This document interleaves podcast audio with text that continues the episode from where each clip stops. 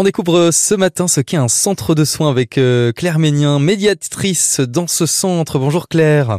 Bonjour. Alors médiatrice dans le centre de soins Beauval Nature, hein, je précise.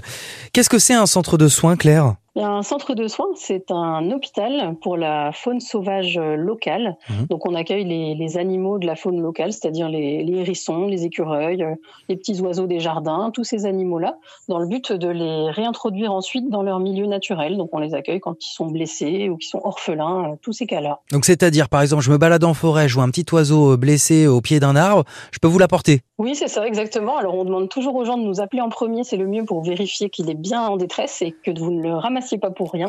Mais après, effectivement, euh, si tout est OK, on va vous expliquer comment le récupérer et nous le, et vous faire nous l'apporter. et, quels sont les animaux que vous rencontrez le plus souvent au centre de soins Beauval Nature? Euh, On va dire qu'on a reçu beaucoup de hérissons tout de même euh, l'année dernière. C'est le, numéro un des animaux accueillis.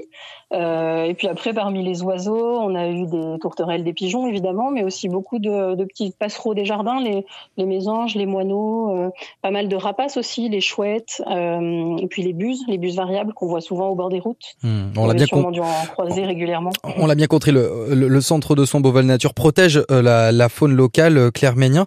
Euh, qui fait vivre ce centre de soins Vous êtes plusieurs salariés, je crois qu'il y a aussi des bénévoles Oui, c'est ça. Actuellement, on est huit salariés au centre. Donc euh, deux médiateurs, euh, trois soigneurs, trois vétérinaires, et puis on est accompagné avec euh, six éco-volontaires, mm, mm, mm. six volontaires pardon en service civique et pas mal de bénévoles en effet. Est-ce qu'il y en a d'autres en France, des centres de soins du même genre? Est-ce qu'il en manque?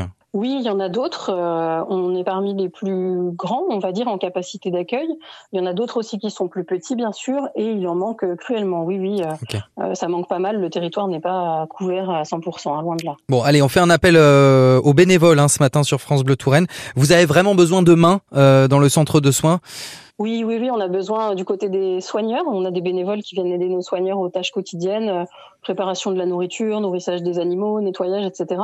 Et puis des bénévoles aussi qui nous aident à ramener les animaux quand euh, les gens qui les découvrent ne peuvent pas les emmener jusqu'à nous. Donc ils nous sont très, très utiles. Comment on fait, Claire Ménien, euh, pour devenir bénévole? Il y a un entretien d'embauche?